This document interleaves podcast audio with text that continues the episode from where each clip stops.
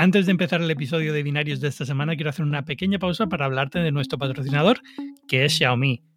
Ya me has escuchado hablar otras veces de los nuevos Xiaomi 11T y 11T Pro, pero es que son dos móviles de cine que tienen todo lo que necesitas y mucho más. Son móviles que destacan sobre todo por su carga ultra rápida de 120 vatios. Esto es una tecnología exclusiva de Xiaomi que permite recargar tu móvil por completo en tan solo 17 minutos.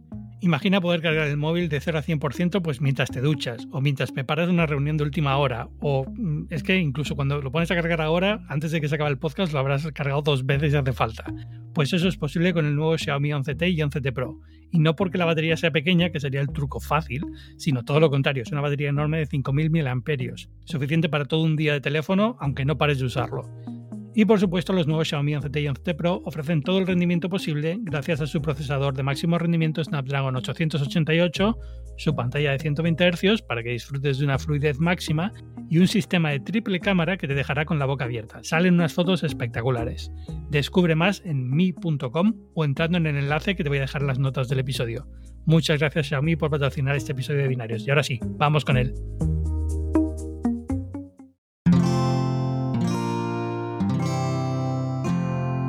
Wanda presenta Binarios con Ángel Jiménez de Luis. Bienvenidos al último episodio del año de Binarios. Está conmigo Alex Barredo. ¿Qué tal? ¿Cómo estás? Bien. tengo, tengo una admiración enorme por la gente que habéis decidido tener más de un hijo, ¿eh? Pobre. ¿Cómo están las cosas por ahí? Bien, bien. O sea, no da nada de lata. O sea, es muy buena. Comparado con lo que todo el mundo decía que iba a ser, es muy, muy buena, pero es, es duro. O sea, es Ah, yo no entiendo cómo la gente decide tener más de un hijo, porque es, sobre todo después de 42 años acostumbrados a no tener que esas responsabilidades, es, un poco duro. Claro. No, al final, ¿sabes qué pasa? Que yo creo que se te olvida lo malo, ¿sabes? Desarrollas como cierta amnesia a las partes malas y las hormonas yo creo que te vuelven a traicionar un poco, ¿no? Sí, debe ser eso, porque es, a ver, ya te digo, es, es fantástica, se porta muy bien, casi no da lata, pero cuando da lata es muy duro. y luego nos hemos repartido muy bien las tareas también, ¿eh? Porque mi mujer está, está yo, yo hago una de las... Eh, una de las eh, de los biberones nocturnos y mi mujer hace el otro y así por lo menos podemos dormir seis horas más o menos todos y estamos contentos todos, o sea que no está mal. Pero bueno, eh, las, las maravillas de la paternidad. ¿Qué tal? Aparte de eso, en tecnología, ¿qué tal todo? Bien, bien, bien. A nivel de final del año. creo que es la segunda vez que grabamos un programa casi casi en Navidad. O sea, lo hicimos hace un par de temporadas. Eh, es, ya decía, es el último, porque ya después de esto voy a cerrar un, tiempo. Ha habido un parón grande desde el último que grabé en noviembre con, con Matías, porque justo nació mi hija eh, de improviso la semana siguiente. Y, y entonces, bueno, pues esto es un poco cierra, cierra el año y la idea era volver el año que viene con CES, pero no sé yo. es que andan ahí. Yo creo que a lo mejor para cuando subas el episodio ya está cancelado o ya está, no sé cómo decirlo. Eh, como aguado, ¿sabes? Es decir, que bueno, muchas cosas online, muchas cosas por conferencia. Eh, al final, es que es cierto, Jolines. Está. Yo es que nunca he ido, ¿vale? Eh, pero la gente que habéis sido me lo habéis contado, pero, o sea, eh, cosas espectaculares del CES. Eh, a, ver, el CES en sí es una feria más. Si ha sido cualquier feria de tecnología en cualquier sitio, pues más o menos es lo mismo. Lo que pasa es que es en Las Vegas y entonces tiene la gracia de Las Vegas. Y luego hay todos los eventos alrededor de CES es, una feria más importante que el resto, ¿no? Porque al fin y al cabo muchas de las grandes empresas de tecnología están en Estados Unidos o es el mercado que mejor mueven y entonces eh, hay muchísimas más fiestas, hay muchísimo más eh, canapés y muchísimas tonterías de estas que al final es lo que nos gusta, ¿no? Al final por eso nos vamos y nos gusta. Pero, pero como feria en sí, no deja de ser una feria de tecnología más, ¿no? Entonces es, a ver, yo espero es que iba a ir, pero yo creo que no voy a ir, ¿vale? Eso para empezar. Ya de entrada, ese es el principal problema. Yo iba a acudir este año al CES porque tengo muchísimas ganas de un evento en persona, por fin, después de dos años. La verdad es que sí. Y, entonces era como, vale, ya está, este es, ¿no? Estoy vacunado, estoy eh, bustereado, estoy de todo y, voy. Me dio la manta a la cabeza y voy con mascarilla y con lo que haga falta y ya está. Sí. Pero, pero es verdad que tal y como están las cosas es un poco raro. Se han ido ya muchísimas empresas de las que no importan tanto, como Meta, como Amazon, que tampoco es que tuvieran una presencia enorme en el CES nunca, ¿sabes? Porque muchas de esas hacen sus propios eventos, y entonces en el CES están, pues, o Twitter, por ejemplo, pues hace una fiesta gorda en el CES, pero ya está, no hace otra cosa. Ah, Eh, y entonces que se vayan tampoco importa tanto, pero ya cuando Lenovo ha dicho que se va, mm, ya es uno de los gordos, ¿vale? sí, he leído algo de Intel también. Intel también ha rebajado muchísimo lo que va a hacer, ¿vale? Ah, vale. Samsung, que es, digamos, la otra gorda junto con LG de, este- de este- de esta edición, eh, está diciendo que bueno, que están monitorizando la situación. Todavía no han Ya. dicho que no, pero que Ya. están monitorizando la situación. Luego tienes The Verge, no va. Gizmodo, no va. Cierto. Cuando se empieza a ir la prensa, muchas empresas se lo van a pensar dos veces, ¿sabes? Es como, si no va a estar la prensa, ¿para qué voy? ¿Sabes? Claro, claro. No, aquí en España las cosas con el virus eh, se han puesto locas como en cuestión de cinco días. O sea, estábamos todos casi ya, no con el virus olvidado, pero sí ya, pues eso, unas tasas de vacunación relativamente de las más altas del mundo, bastante seguridad, veíamos que aumentaban los casos, pero las muertes y los, los ingresos estaban un poco planos, y estoy viendo que en Estados Unidos también es un poco lo de siempre, o sea, lo mismo, ¿no? Entonces es en plan, jolín, eh, segundas navidades ya, ¿sabes? Sí, a ver, o sea, voy a hacer la cosa que haría todo cuñado, que es decir, bueno, vamos a ver qué pasa con esto, porque a lo mejor Omicron no es tan grave y no sé qué, Ya, no sé cuánto, mm. y las hospitalizaciones no son tan altas y nada, pero al final no deja de ser otras navidades aguadas, ¿no? Al final Eso es, es. es un poco eso, ¿no? Eso es, había, había muchas ganas de desquitar, Sí, de desquitarse. era como ya, mira, ya está, lo hemos pasado y ahora queda el coletazo final, pero ya está, pero es que ha venido una Claro, ola entera nueva. ¿no? Claro. Claro. No, al final, fíjate, era en plan, bueno, pues perdemos el Mobile World Congress de 2020, que pilló ahí justo al principio de, de todo. Y ya se pasó al segundo. Y ahora estamos dudando si para el tercero llegará, pero no sabemos cómo va a estar la cosa, porque nunca sabes cómo van a ir eh, las mutaciones. Bueno, es que realmente es eso, dos años y pico y, y- y no sabes hacia dónde va a tirar la cosa, ¿sabes? Entonces, eh, cansa mucho. O sea, la gente, yo creo que muchas personas que estaban cansadas como a las dos semanas, en abril de 2020, ya estaban muy cansadas. No me quiero imaginar cómo están ahora casi en enero de 2022, que se dice pronto, ¿eh? Sí, bueno, también te acabas un poco y ya dices, mira, se acabó.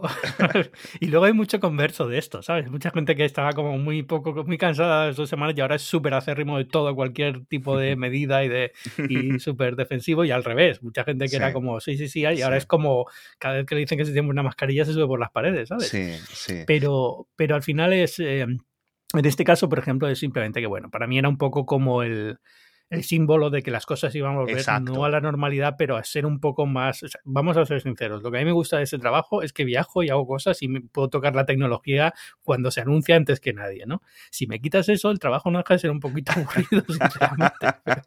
La verdad es que es una de las mejores cosas, porque yo sí que es cierto que, que desde que, digamos, me pagan por escribir, eh, sí que he ido a muchos sitios que nunca habría ido yo por mi cuenta, ¿no? Sí, sí es cierto que, por ejemplo, con, creo que esto lo hemos dicho mil veces, con Huawei, hemos ido a Múnich 10.000 veces. ¿Qué dices tú, Múnich? ¿Qué ciudad para visitar, no? O sea, está guay para verla una vez en tu vida, dos.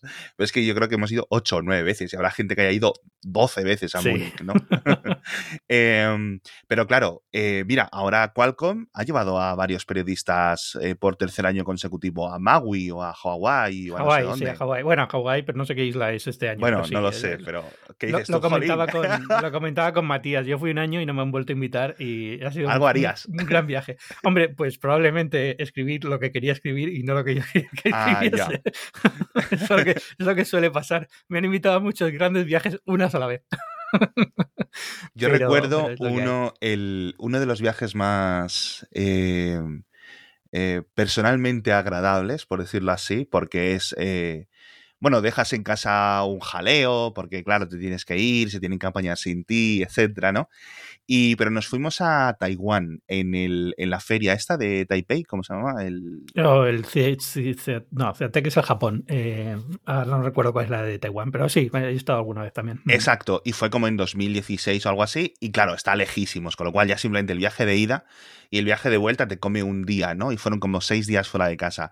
Y realmente en lo que es en la feria estuvimos como tres horas, justo que para que nos pillara un terremoto gigante, yo me cagué.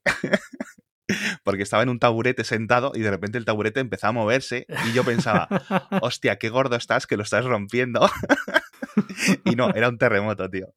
Y, y claro, o sea, de los otros cuatro días, eh, pues eso, a conocer un poco Taipei, que es, joder, la otra punta del mundo, ¿sabes? Sí, eso está muy, eso está muy bien. Eh, eh, curiosamente, el, mayor terremoto de mi vida también me tocó en Taipei, en, en, un viaje de prensa, y también fue, ya, yo no estaba en, en, un taburete, estaba en la habitación del hotel. Uf. Y, y, y hablando en ese momento con, con, eh, con la, el departamento de limpieza del hotel. Había mandado limpiar unos pantalones, habría que remar un café o lo que sea.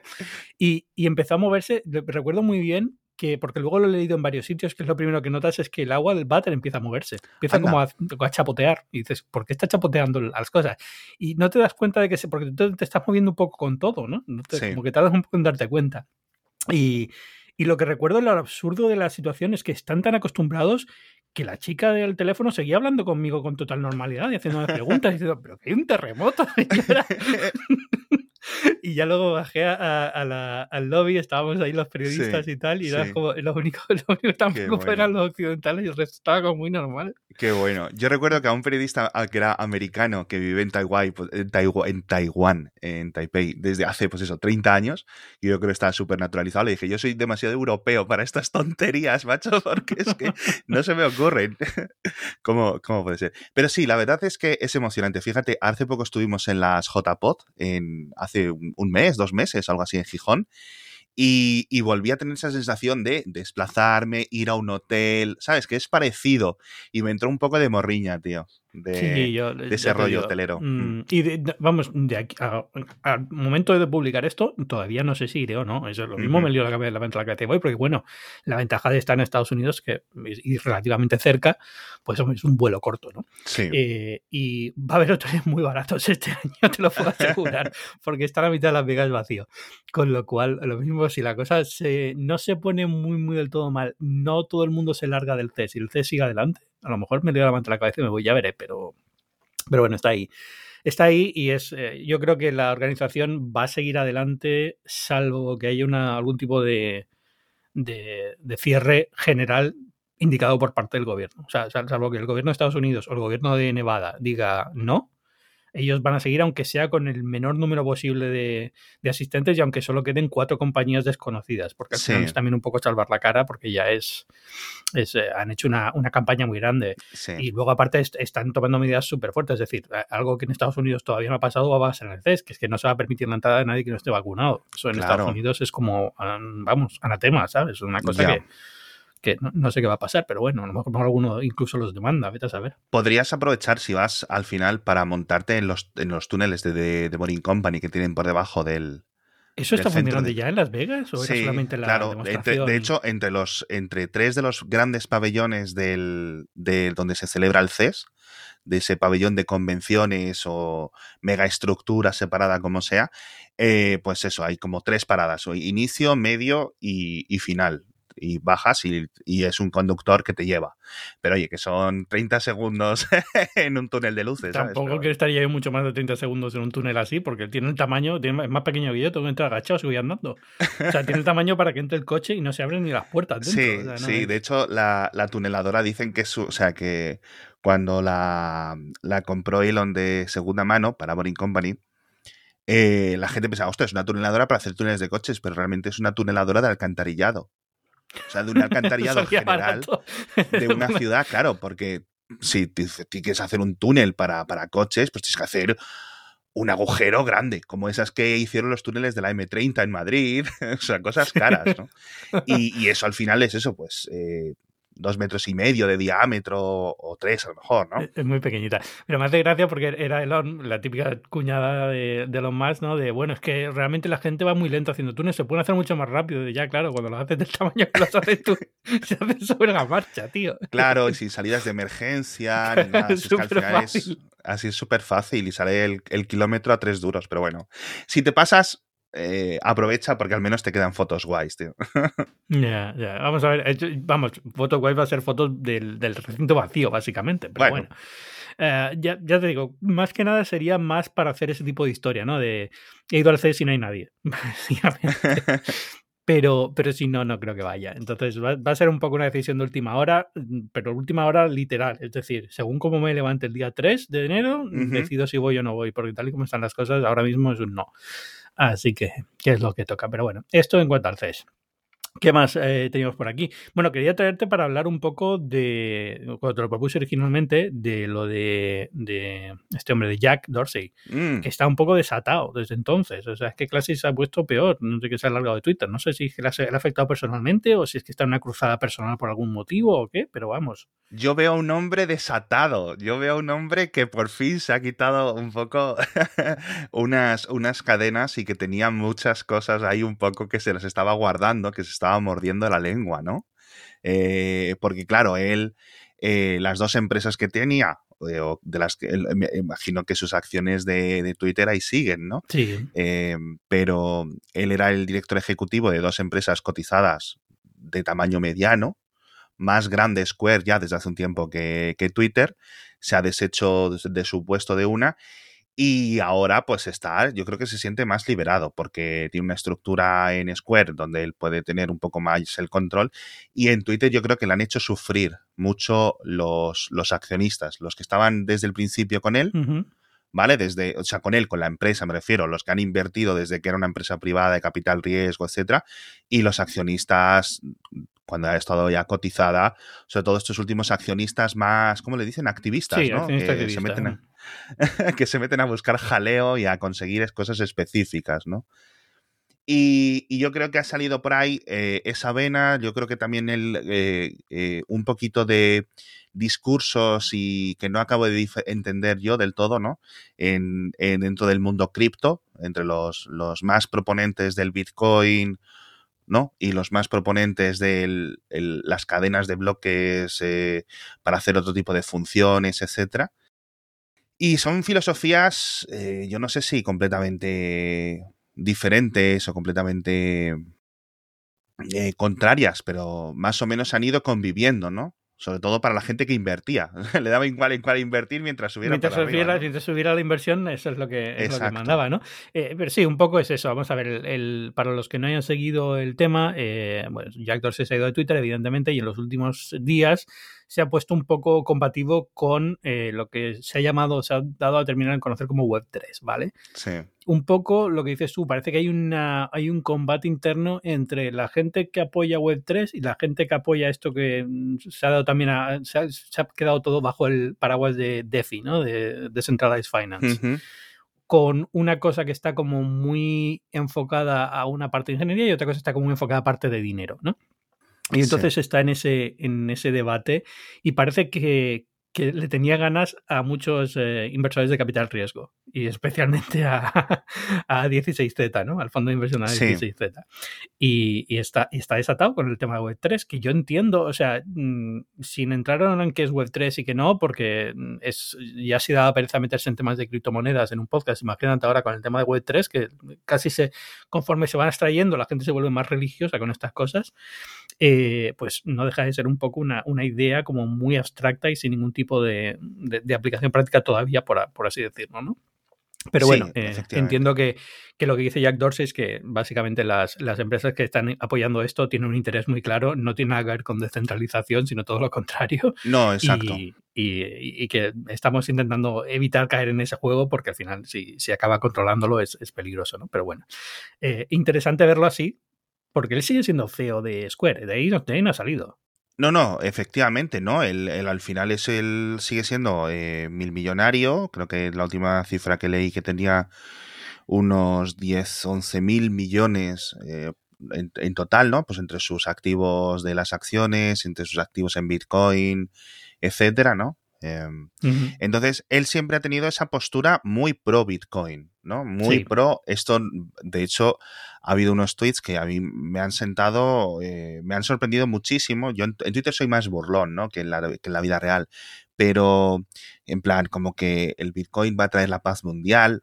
eh, y yo tampoco soy un experto en historia, pero eh, sí es cierto que cualquier recurso limitado nunca trae paz a ninguna parte. Pero, pero bueno, es que te digo, son filosofías. Entonces yo como sé que Jack Dorsey le ha dedicado muchísimo más tiempo a pensar en esto que yo, pues digo, mira, chico, lo que tú digas, ¿vale? De momento la razón eh, está de tu parte. O sea, es que no, no tengo como, no tengo un, un- un- un- em, un argumentario realmente en contra lo, que, de lo que él dice, ¿no? Yo simplemente prefiero mantenerme al margen porque sí se ven un poco como como debates muy puristas, de, gente muy metida, ¿no? De, de como eh, las discusiones entre los, eh, por poner un, un, una comparación completamente inofensiva. Eh, las comparaciones entre qué es el, rock de el, rock de verdad y las discusiones entre no, esto solo es esto solo es eh, eh, hard metal, esto es esto es death metal y las discusiones estas típicas, pues eso es a lo que me recuerda todas estas discusiones. Gente que está de acuerdo en el 99,9% de las cosas discutiendo por el 0,1% restante un poco. Y, bueno, sí es cierto que el Web3, eh, mejor evitar el tema porque no, no, no tiene sentido, no, no, no, nos da 2023 y seguimos con el tema, pero sí que me parece, oye, que si, si acaba eclosionando, eh, irá poco a poco, ¿no? Irá poco a poco. Pero sí es cierto que la gran gracia de la Web 2.0 porque ahora le da a la gente por renombrar la web 2.0 a web 2, porque como se habla de la web 3, pues, pero era la web 2.0, era la libertad de las APIs, la libertad de la interconexión, del llevarte los datos, todo eso, eso sí es cierto, que ha ido desapareciendo. Todos estos formatos de interconexión, todas estas em, estándares bajo los que se crearon, ¿sabes? Han desaparecido. Es decir, ¿quieres publicar una aplicación en Android? Tienes que regirte por lo que dice Google, no sé qué, no sé cuánto. Ya no te basta simplemente conseguir las normas de Java, ¿no? Pues no, ya tienes que hacer esto. ¿Quieres hacerlo para el iPhone? Lo mismo. ¿Quieres hacer algo para eh, web? ya decide Google casi, ¿no? Lo que se hace para web. El RSS sigue ahí existiendo, vivimos tú y yo del RSS de que siga existiendo, pero es como el, último moicano que queda un poco, ¿no? Ya, pero yo creo, fíjate, ha desaparecido por. Eh, no, por. no por un fallo de diseño, es decir, las herramientas siguen ahí, la, filosofía sigue ahí, todo sigue ahí. Es una cuestión, yo creo, de, de dónde están los incentivos y cómo se ha movido. y todo eso pasará a la web 3 igual, al final, porque al final es, es un tema, no, no, es un problema técnico, no es un problema de estaba todo, la infraestructura estaba montada para que esto pasara, todo lo contrario. Ha pasado porque naturaleza humana y porque mm, poco a poco los recursos se van poniéndose donde se ponen y demás, ¿no? Y siempre sigue ahí, es decir, la, la parte abierta de Internet está abierta, sigue abierta y seguirá abierta toda la vida, ¿no? Eh, sí, eso es cierto. Y eh, lo de los incentivos siempre es desde el punto, o sea, los, los oyentes tienen que percatarse de eso, desde hacer el análisis desde el punto de vista de los incentivos, que es lo básico, ¿no? Es decir, ¿por qué Facebook no permite, eh, hasta que no se le ha machacado a nivel legal, que transportes tus datos? ¿Por qué Dropbox es incompatible con Google Drive? ¿Por qué, sabes, todas estas cosas que realmente deberían de estar interconectadas para poder transmitir tus datos? ¿Por qué Twitter cerró sus APIs? de forma tan fuerte hace un montón de años y a pesar de esto y de lo que dice Jack Dorsey ahora, todo esto, siguen sin reabrirlas? Pues porque cuanto más controle Twitter esos datos, por usar el, el ejemplo de Twitter, más va a valer como compañía, más va a valer para los anunciantes, ¿no? Si simplemente se hubieran convertido en un protocolo, que es hacia lo que iba destinado Google, en, o sea, Twitter, perdón, en 2010, 2012, etcétera, iba a convertirse en una especie de protocolo, una, especie de manguera de información en tiempo real, donde todo el mundo eh, chupase y emitiese información, eh, pues hubiera valido como, como empresa tres, tres duros tres duros. Eh, entonces, pues eso al final a los accionistas y a los inversores que estaban ahí detrás no les gustó y animaron y azuzaron para que todas estas empresas se fueran convirtiendo en esto. Yo a veces pienso que también estamos, hemos pasado por una especie de década rara, de década, de, década perdida.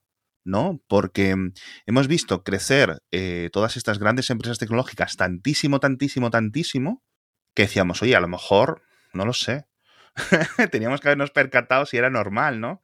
Em, no sé, yo, la verdad, o sea, por, meterme un poco ya de abuelo cebolleta, yo me conecté por primera vez a internet en el 90 y algo, ¿vale? 94, 95, por ahí.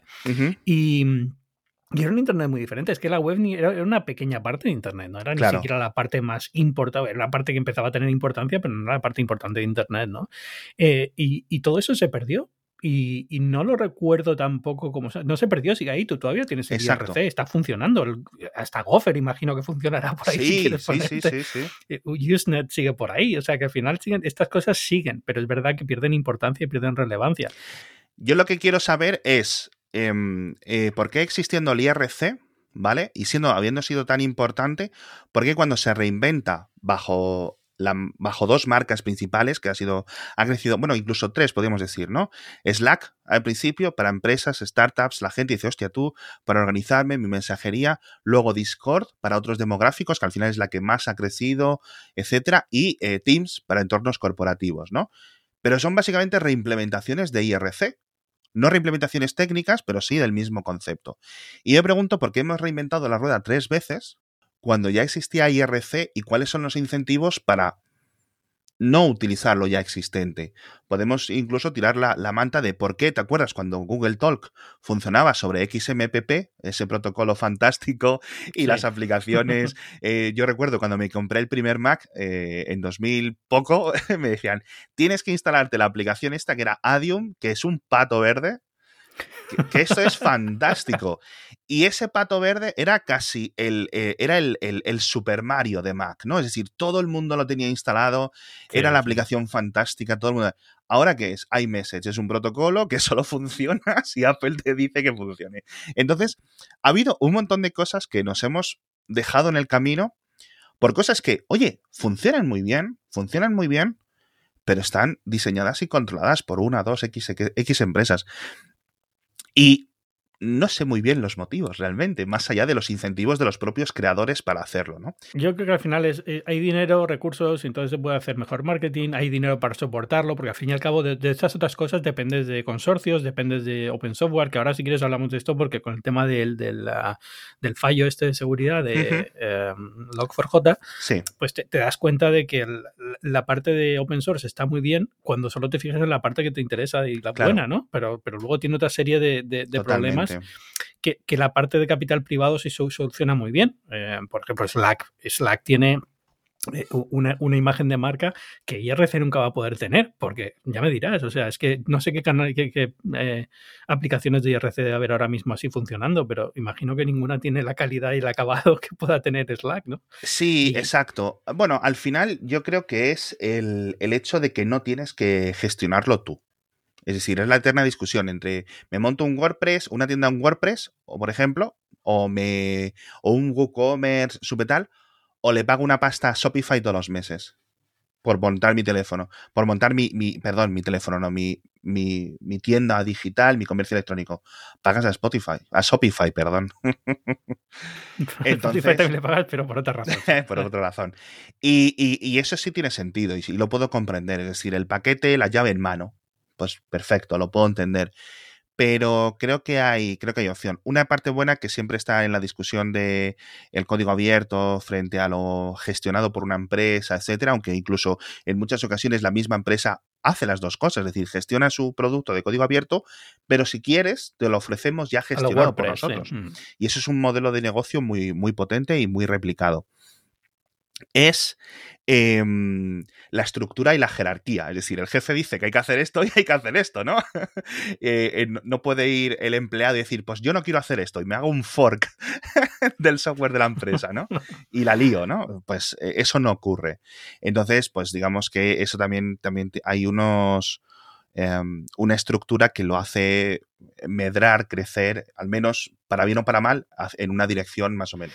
Pero yo, y eso lo mismo lo veo en Web3. O sea, al final lo que veo es eh, la gente que está intentando moverlo está intentando mover estructuras centralizadas dentro de esta idea descentralizada que quieren, ¿no? Es decir, lo hemos visto también con criptomonedas. Al final, lo que está triunfando en criptomonedas, cuando ha entrado dinero en criptomonedas, no ha sido cuando esta era una idea sobre un papel de Satoshi, lo que sea, ¿no? Es cuando, cuando ha llegado Coinbase, Coinbase, o sí, Coinbase, y, y, te da una solución fácil de usar, pero que es completamente cerrada y antítesis de, lo que se supone que es Bitcoin, que es abierto, descentralizado y demás, ¿no?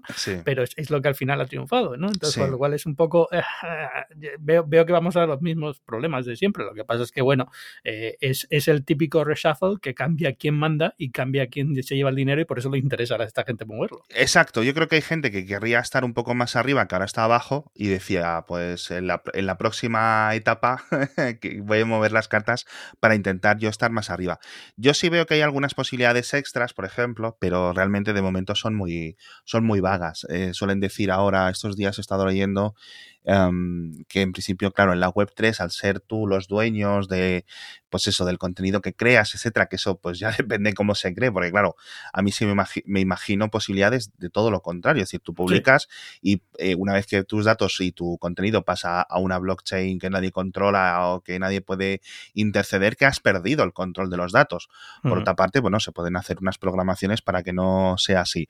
Perfecto pero me dicen, no, es que solo se han hecho ricos en, la, en, este periodo de 10, 15 años los que han manejado el cotarro, que es cierto que se han hecho gigantes, los Apple, los Google, los etcétera. Pero, jolines, ¿cuántos hay eh, youtubers que viven no, de, YouTube? Em, gente que viva de Instagram, gente que viva de que su negocio ha podido triunfar a través de anuncios en Facebook. ¿Qué más te puedo decir? O sea, eh, un montón de gente que hemos eh, crecido gracias a esa distribución o a, ese poder extra de distribución, ¿no? Eh, sí es cierto que quizás si el control completo de Twitch, por usar otro ejemplo, ¿no? reciente de un montón de gente que puede vivir que puede vivir de ello, no lo tuviera Amazon por completo, ¿vale? Imagínate un Twitch descentralizado, ¿no? Pues el, pago va directamente, un Twitch utópico, ¿no? Vamos a inventarnos. Eh, yo te pago a ti el Prime y te doy 3 euros y te llegan a ti los 3 euros, porque apenas hay comisiones de entregas, porque no hay ni un Visa, ni un Apple Pay, ni un eh, Banco Santander de por medio cobrándose dineros, ¿no? Em, pero claro, ¿Cómo funciona eso? ¿Cómo, ¿Quién pone la infraestructura? ¿Quién pone los servidores? ¿Quién se dedica a gestionar la publicidad? Si todo eso al final un caos, etcétera, empezarías a ver anuncios raros, la moderación de los contenidos sería muy diferente, muy rara, etcétera. Es decir, veo un montón de ideas, pero que ya han sido probadas. Es decir, el otro día lo he explicado yo en Twitter, digo, la descentralización se ha podido hacer desde siempre, Simplemente es que es muy difícil de hacer y, realmente la, descentralización completa, ¿no? Con casos como el del IRC, porque al final las grandes masas no quieren estar ahí. Entonces, una de las posibilidades es que la Web3 llegue y sea un poco, pues algo minoritario, pues para un 1% de gente más entusiasta, que quiera estar un poco más ahí, etcétera. Es decir, bueno, perfecto, quieres estar ahí, quieres tenerte el control de tus cosas. Es como las alternativas de YouTube o las alternativas de Twitch, están ahí, ¿no? perfecto. Pero la que ha triunfado al final ha sido TikTok. Eh, es que, es más de lo oh, mismo, ¿no? Brutal, has visto lo de las cifras, ¿no? el de que es el dominio más buscado. Bueno, yo creo que la mitad, la mitad de ese tráfico soy yo. yo la otra mitad, porque paso el día, sobre todo ahora con la niña, que es que eh, esto de, estar eh, moviendo a la niña para que se calme y tal, son dos horas de, TikTok fácilmente por las noches, ¿eh? O sea, sí, sí, sí. Además, en una manita, perfecto, ¿no? Exacto. bueno, es que lo que se me ha ocurrido es que no pueden llegar lo suficientemente pronto las gafas de realidad aumentada. Es que me salvarían la vida. Porque muchas cosas que quiero hacer que es que tengo las manos ocupadas y no puedo ahora. Hmm. Y, vamos, sería mm, desde ver películas a series y tal, que estoy, que todas las noches digo, bueno, como voy a estar dos horas despierto sí o sí, aprovecho y me veo una, una, serie, pues no porque tengo que tener las dos manos ocupadas. Claro. Así que, bueno. Bueno, pues escuchas podcast con los AirPods o algo. bueno, eso, eso sí lo hago, pero, pero bueno, también tengo que estar atento a que la niña llore y esas cosas. Ah, bueno. es un poco Entonces lo que, hacen, lo que hacen por aquí, por casa, no voy a decir quién, que es estar siempre con un AirPod puesto.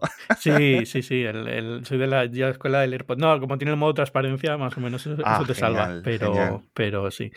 Em, no sé qué, no quiero quitarte mucho más tiempo, eh, quería hacer un programa más cortito, pero sí que quería, como va a ser el último del año, a lo mejor hablar de qué es lo que más te ha llamado la atención de, del mundo de tecnología este año de 2021, que ha sido un año muy, muy raro.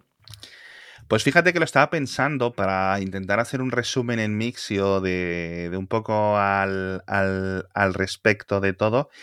Y a ver, a mí me, me, ha vuelto loco la subida de criptomonedas este año. el, básicamente por, más por mi confusión que otra cosa.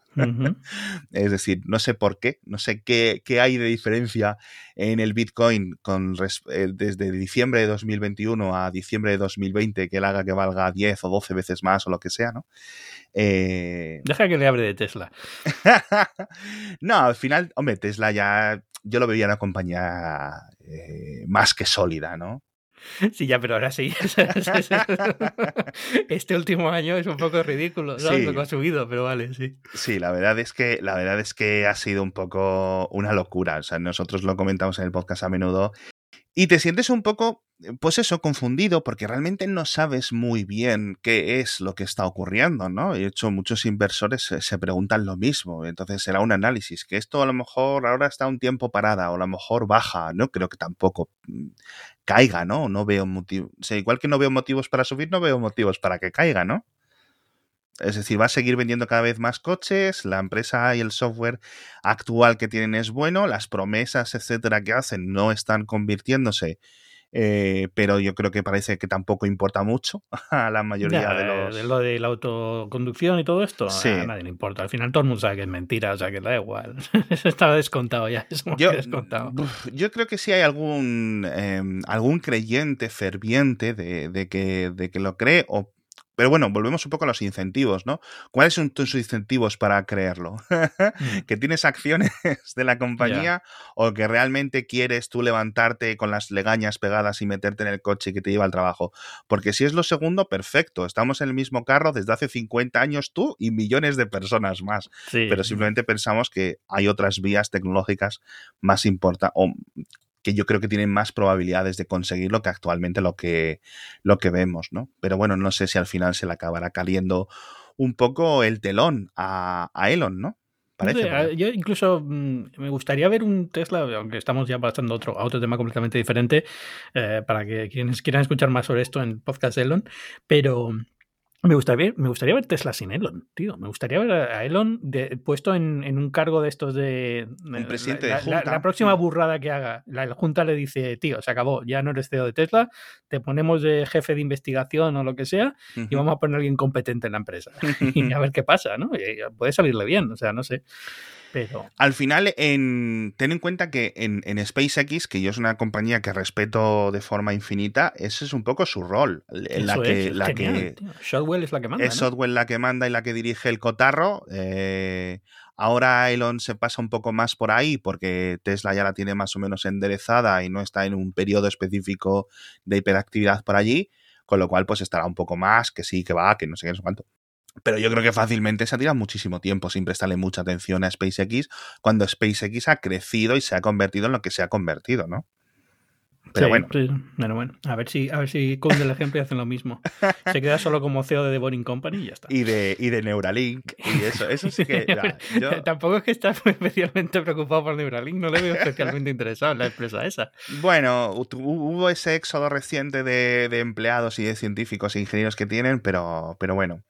Eh, se me ocurre, yo qué sé, el Evergiven, que es un mítico, tío, que parece ya algo como de hace 200 años, ¿verdad? Sí, ya, es que me acuerdo. Y realmente influyó, ¿no? No sé, al final es como, hemos tenido una crisis de, suministros todo el año, pero mm. independientemente del Evergiven, al final ha ido pasando con el SIN, o con el Evergiven. Eh, el fallo este del ON4J que me parece la leche, pero bueno, no deja de ser una cosa también que está, digamos, muy separada del usuario final y que tampoco es que podamos hacer mucho al respecto, más allá de que dar el coñazo para que las empresas lo corrijan lo antes posible, cada una a su, a su forma y tiempo. Sí. Y, yo, yo, me quedaría con casi un año relativamente normal, teniendo en cuenta cómo ha sido 2021, ¿no? El mundo de la tecnología, quiero decir, hemos seguido teniendo lanzamientos de iPhone, hemos seguido teniendo no sé cuántos, no sé qué, Windows 11, no sé cuántos, pero al final ha sido un año como, si le quitas la pandemia, hubiera sido un año muy normal, o sea, no, desde el punto de vista profesional, ¿no? Eh, con lo cual es, es, una sensación un poco rara, porque es como, se supone que esta es la industria clave que se está viendo afectada por todo esto, y aquí todo el mundo ha estado perfectamente igual. Sí, la verdad es que, la verdad, eh, como yo creo que has hecho un, buen resumen, que podría haber sido mucho más desastroso de lo que ha sido. Es decir, em, ¿cómo decirlo? Las cosas, aparte de la infraestructura, ha funcionado muy bien.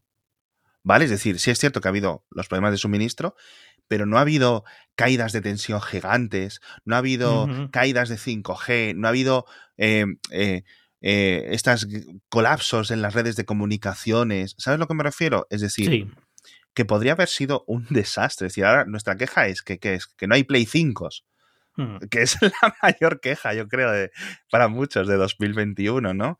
Eh, pero bueno, la verdad es que eh, en general podría haber sido mucho peor, como dices tú. En fin, vamos a ver qué nos trae el año nuevo.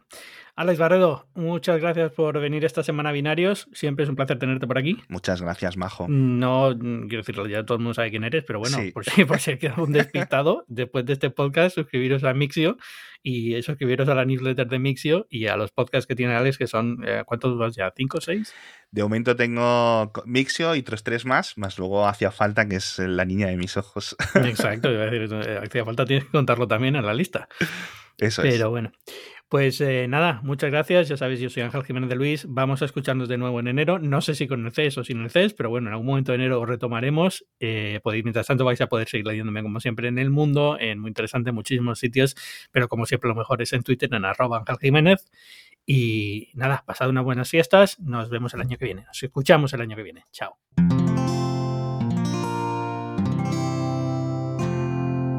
Puedes escuchar más capítulos de este podcast y de todos los que pertenecen a la comunidad Cuonda en cuonda.com.